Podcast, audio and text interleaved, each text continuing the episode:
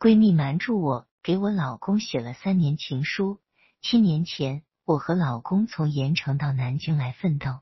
二零零二年八月，老公在江宁找到了工作。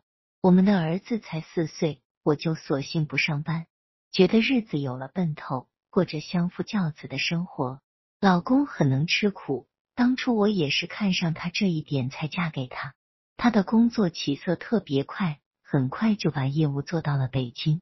二零零三年非典期间，老公买了九十九朵玫瑰回南京给我过生日。他特意选了酒店，两人共同度过这一天。我很激动，我们默默在酒店的窗口相拥着看窗外的南京。老公许诺抓紧在南京买套房子。二零零五年六月，我们在成都买了套房子，老公手里已经积攒了不少钱。我们全家搬到新居后。老公节假日都会陪我们母子，生活很温馨。他很顾家，很疼我。我流产过三次，身体不太好，所以只要见我生病，他会很着急，请假也要守在我身边。老公事业呈直线上升，挣钱也越来越多。我做家庭主妇，平平淡淡，但很满足。二零零七年，我们又在河西买套房子。他的事业依旧在迅猛拓展。二零零四年，我学车时认识了比我小两岁的文娟。文娟的老公二零零五年因车祸去世了，从此我和文娟的交往持续加深。她接替了她离世老公的公司，痛苦的生活着。她还有个刚出生的女儿，很同情这对母女。我把文娟当作妹妹，带她出来散心，给她带女儿。我也让老公有空帮帮文娟，一个女人太难了。我经常和老公开车去水西门文娟的公司，帮她做些事。文娟也渐渐的把我们一家当做她最亲密的朋友，尤其是对我无话不谈。我也把她当做我在南京最亲密的姐妹。到二零零九年四月，老公一个整月没有碰我，下班回家后还心事重重。他说太累，我觉得诧异。以前他工作的烦恼都会跟我说，老公只是说压力大，让我别多想。我起初也没多想，可他总不碰我，让我隐隐觉得不安。但我宁愿相信老公是因为工作疲惫。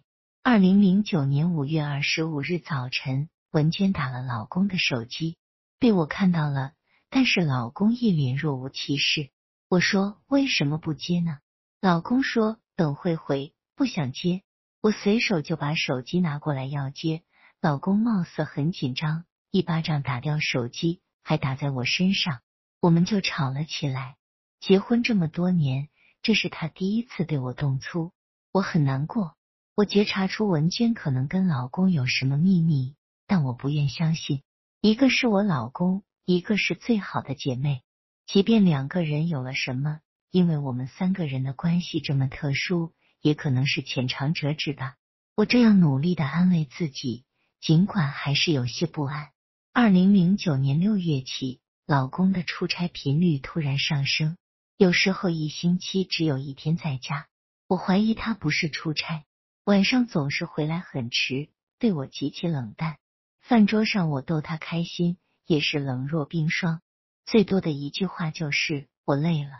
七月二十三日下午。老公说带儿子出去玩。二十四日大清早又说要去徐州出差，出门后又打电话回来，说上午去丹阳，下午才能去徐州。晚上八点多时，我打老公手机，竟然关机，这也是很多年少有的情况。白天发的三个短信也没有回。七月二十五日一大早，电话终于通了，他支支吾吾说正在徐州忙着。我说不是我多疑，你用徐州的座机给我回个电话行吧？老公说别怀疑我，我正在和客户谈事，不方便，等会打。我就停下来等，等到中午也没见回电，我再把电话打过去。老公说我真是烦透了，他到芜湖了。我说那用芜湖的座机给我回个电话吧，要是在芜湖，我开车带儿子去接你。老公改口又说。在武汉了，出来散心。我说你半天时间换了这么多城市，你到底想表达什么？我转口对儿子说：“你爸撒谎了，他在外面有阿姨了。”儿子把电话打过去，老公才答应晚上回来。夜里一点多，老公回到家，我在客厅等着他。进屋后，他就说：“你没怀疑错，我在外面是有女人了，是个女大学生，二十五岁，她怀孕了，给送回武汉处理好了，以后坚决不再联系。”我沉默着。勉强相信了老公的话，本以为会风平浪静，可八月二日，老公回家后唉声叹气几声，猛然就蹦出几个字：“我们离婚吧。”他的冷酷达到了令人寒心的地步。我打电话喊来很多亲人，婆婆跪在地上哭着求老公别跟我离婚，他像个疯子一样吼：“我们的事你别瞎掺和，该干嘛干嘛去。”儿子也在哭。老公说：“你小孩别问大人的事，我跟你妈毫无感情，在一起也是痛苦的。你长大就明白了。”八月四日，老公又说要出差，我完全陷入了绝望。中途去了他公司，想看看他电脑上有什么秘密。进他办公室，就发现桌上有四封信，笔迹很熟悉，一看就是私人信件。我随手拿了回来，回家拆开一看。我头脑里嗡嗡响，真的是文娟，是我有所怀疑但不想承认的现实。文娟在信里称老公为毛毛虫，老公称她为喵喵，两个人竟然还在互相写情书。文娟写的很动情，还写到这三年来的点点滴滴，我看得眼花缭乱，站立不稳。我的老公和我的闺蜜在三年前就走在了一起，老公回来。我把信件往他面前一放，他大怒，说立刻离婚。就这样闹到八月七日，他的公司组织去浙江旅游，老公让我和儿子也要去，需要维护他在公司的形象。我跟着去了，一路上我们手拉手，秀着恩爱，我心里流淌的全是疼痛。八月九日，我们刚回到南京，进屋后十分钟不到，他就出门了，说要去买东西。我和儿子在忙着收拾，装着很随意。转眼我就跟着下了楼，紧随其后，打着车跟上老公的车。开着开着，他就拐到了梦都大街。再开一会，彻彻底底就进了文娟的小区。从二零零九年八月九日起，老公正大光明住在了文娟那，一周回来一次。我压抑着疼痛，八月十四日约了文娟见面。后来，老公开着车过来了，文娟坐在他身边。我上了车，坐在后排，三个人在车里先是沉默不语。老公开着车在南京城到处绕，从集庆门开到中央门，再从中央门开到中华门，就这样一直开着。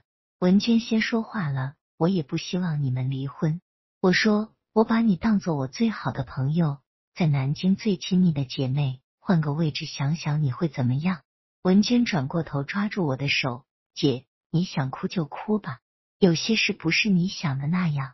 老公突然强硬的说：“有什么问我就行了，跟文娟无关。我们夫妻情缘已尽，我现在不是你丈夫了，我是文娟丈夫，我追的她，要对他负责。”我没有流泪，面不改色，我只说：“那我们三个人的关系到底怎么搭配？”想离婚，我不会跟你就这样离的。断断续续谈到夜里十一点，还是没有结果。